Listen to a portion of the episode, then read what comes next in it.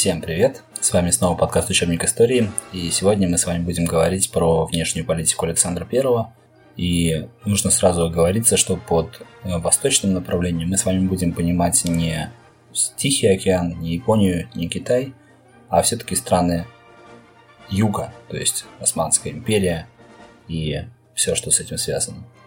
Во внешней политике Российской империи именно восточное направление всегда занимало очень важное место. Россия постепенно продвигалась в Закавказье в 1801-1803 годах несколько грузинских княжеств добровольно вошли в состав России, что привело к тому, что Восточная Грузия стала частью Российской империи. С желанием вернуть Восточную Грузию персидский шах начинает войну с Россией. Плохо вооруженная и плохо оснащенная армия Шаха насчитывала 140 тысяч конных воинов и 60 тысяч пехотинцев. Русско-иранская война происходила с 1804 по 1813 годы. Гянджинское, Шекинское, Карабахское, Ширванское, Кубинское и Бакинское ханство были успешно завоеваны русскими войсками. В 1810 году Иран заключил союз с Турцией против России, но это не сильно им помогло. В 1812 году генерал Котляревский с двухтысячным отрядом атаковал десятитысячную армию Ирана под командованием наследного принца Аббаса Мирзы и вынудил ее бежать. В 1813 году был подписан Гюлистанский мирный договор, в котором иранский шах признал вхождение Восточной Грузии в состав Российской империи. Кроме того, Россия получала большую часть Азербайджана, западное побережье Каспийского моря и исключительное право на военный флот на Каспии. В результате войны южные границы России значительно расширились и укрепились.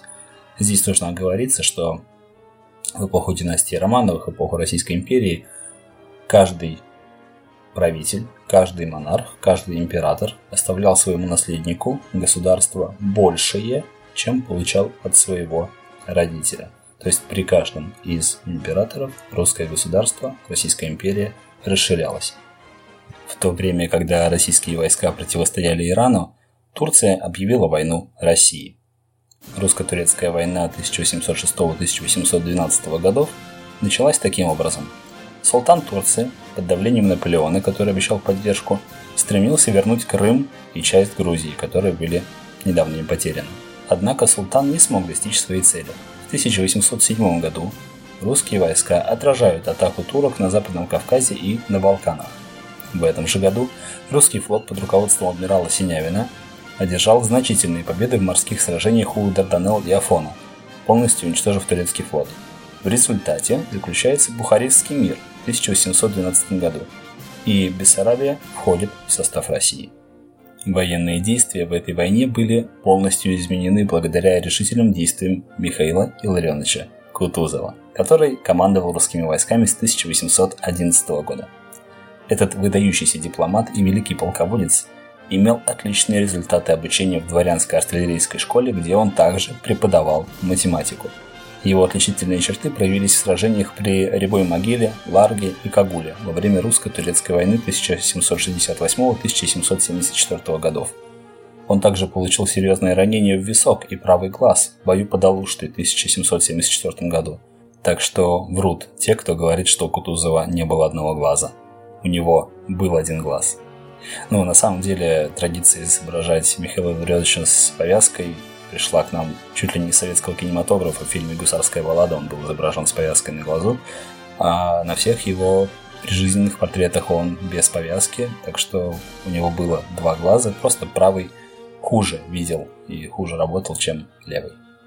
Да, ну и во время русско-турецкой войны 1887-1791 годов Кутузов принимает участие в захвате Измаила.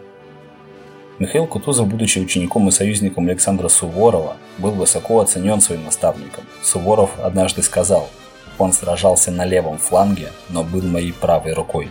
Кутузов э, проявляет свои дипломатические таланты в полной мере, когда возглавил русское посольство в Константинополе в период с 1792 по 1794 годы. В результате своей работы он смог достичь политических и торговых преимуществ для России. Позже Кутузов занимает должность директора сухопутного шляхетского корпуса, а также командует войсками в Финляндии. Он стал генерал-губернатором Литвы и даже Санкт-Петербурга. В 1805 году русская армия получила нового главнокомандующего Михаила Илларионовича Кутузова, который должен был вести войну против Наполеона во время Третьей коалиции. Однако во время управления армией Кутузову приходилось столкнуться с вмешательством русского и австрийского императоров. Поражение при Аустерлице приводит к тому, что Кутузова отстраняет от командования армией и назначает генерал-губернатором Киева в 1806 году. Но теперь обратим свой взор на Запад. Важным аспектом внешней политики России в 801-809 годах были отношения с Францией. В это время Франция под руководством Наполеона Бонапарта стала сильнее и стремилась к завоеваниям, уже подчинив значительную часть Европы. Главным противником Франции была Англия, которая организовала коалицию европейских государств против, соответственно, Наполеона. Вскоре перед своей смертью отец Александра I Павел I заключил союз с Наполеоном и разорвал все свои связи с Англией. Однако, когда Александр I пришел к власти в 1801 напоминаю, году, он восстановил дипломатические отношения и торговлю именно с Англией. Он сразу же отозвал казачьи части, которые были отправлены Павлом I в Индию, чтобы атаковать британские владения. В то же время отношения России с Францией, конечно же, ухудшаются. В 1805 году Россия присоединяется к третьей антифранцузской коалиции, в которую входили Англия, Австрия и Швеция, которые все еще вместе боролись против Франции. Однако результаты этой войны не были благоприятными. Сначала французы разгромили австрийские войска под Ульмом и захватили Вену. Затем 20 ноября 1805 года они одержали победу над австро-русской армией в сражении при Аустерлице, вследствие которого Кутузова как раз и отстранили – и это сражение получило название «Битва трех императоров», так как во главе армии стояли именно правители трех стран – Александр I, Франц II и Наполеон I, который Бонапарт. Союзная армия теряет больше 25 тысяч человек. После поражения Австрия заключает мир с Наполеоном, и третья коалиция распадается. На следующий год, в 1806 Англия, Россия, Пруссия и Швеция снова объединяются в четвертую коалицию против Франции. В ответ на это Наполеон объявляет континентальную блокаду Англии с целью изолировать ее от остальных стран и нанести удар по британской экономике, запретив торговлю, собственно, с Англией, то есть вводит экономические санкции. Коалиция не была успешной в своих боевых действиях против Наполеона на этот раз, и это было связано в частности с тем, что Россия одновременно вела войну на трех фронтах, включая Иран и Турцию. 25 июня 1807 года состоялась встреча императоров Александра I и Наполеона, которая проходила в результате того, что Пруссия не смогла противостоять французам. Во время этой встречи Александр I осознал, что Россия истощена военным и материальными ресурсами и был вынужден идти на мир с Наполеоном, который сам предложил вести переговоры между двумя императорами. Русская армия под командованием Бениксона смогла отразить удар французов под Прейси Шейлау в 1807 году, но в сражении под Фритландом она потеряла поражение и вынуждена была отступить. Это позволило Франции подойти к границам России. В районе прусского города Тильзита, который сейчас находится в Калининградской области, на плоту на реке Неман произошло событие, которое привело к заключению Тильзитского мира – этот договор о мире, заключенный в Тильзите, был плодотворным для Франции и укрепил ее господствующее положение в Европе. Россия признала все завоевания Наполеона и заключила союз с Францией обязываясь присоединиться к войне с Англией, если та сохранит свою прежнюю политику. Россия также присоединяется к континентальной блокаде Англии, фактически Пруссия стала зависимым государством от Франции. Наполеон создает герцогство Варшавское на территории населенных поляками областей Пруссии и Австрии, которое полностью подчиняется ему. Негативные последствия Тильзитского мира оказали на российскую экономику серьезное влияние, так как прекращение торговли с Англией причинило серьезный ущерб. К тому же Россия оказалась в международной изоляции, что подорвало авторитет императора. После 1807 года большинство членов негласного комитета ушли в отставку и даже некоторые покинули страну. Однако окончание войны в Европе позволило России завершить долгую борьбу на Восточном фронте с Турцией и Ираном.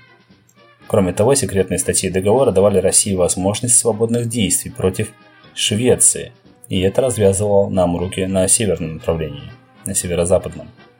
В 1808-1809 годах произошла русско-шведская война, которая привела к включению Финляндии в состав России. Военные действия начались 9 февраля 1808 года, когда русские войска захватили большую часть Финляндии и Аландские острова за один месяц. 16 марта 1808 года император Александр I объявляет о присоединении Финляндии к России. В марте 1809 года генерал Барклай де Толли совершил удивительный переход по льду Балтийского моря и занял город Умео Швеции, в то время как генерал Багратион был отправлен на Аландские острова для последующего наступления на Стокгольм. В результате поражения Швеции и свержения шведского короля возникает необходимость прекращения войны. Однако Александр I не сразу соглашается на мирный переговор. Вместо этого он решает провести заседание Сейма в городе Борга Финляндии. И на этом Сейме как раз таки и было объявлено о том, что Великое княжество Финляндское присоединяется к России. В соответствии с этим Финляндия получает широкие права самоуправления, основанные на законах, действующих в стране при шведах. То есть Финляндия включается в состав России, но при этом получает автономию и довольно развитое самоуправление. А вот в 1809 году в ходе новой франко-австрийской войны Россия уже не предпринимает активных действий против Австрии, несмотря на объявление войны. Последствием участия России в континентальной блокаде стало резкое сокращение экспорта хлеба и снижение импорта товаров в страну. В первую очередь из Англии. Помните, мы ввозили станки и предметы тяжелой и легкой промышленности. Герцогство Варшавское, созданное Наполеоном, становится источником проблем. Наполеон поддерживает реваншистские идеи польских дворян, которые мечтали о возвращении земель, утраченных в результате разделов Речи Посполитой – в западных областях России распространялись антирусские настроения среди поляков. Наполеон использовал территорию герцогства Варшавского как базу для подготовки к наступлению на Россию. Тильзитский мир, заключенный Россией и Францией, не мог быть прочным и долговечным, так как был вынужденным. В феврале 1811 года, после долгого ожидания, Наполеон решает нанести новый удар по своему дорогому союзнику. Он присоединяет герцогство Альденбургское в Германии к Франции, где принц, наследник герцогства, был женат на сестре Александра Екатерине. Но уже в апреле 1811 года произошел неожиданный разрыв Франко-Русского союза. И это стало сигналом для обеих стран начать активную подготовку к неизбежной войне. А более подробно о той войне, которая была неизбежна и которая произошла в 1812 году, Отечественной войне, мы с вами поговорим в следующем эпизоде. Ну а на сегодня все. С вами был подкаст «Учебник истории». Любите историю, учите историю и помните, что история – это лучший учитель, у которого самые плохие ученики. Пока. thank you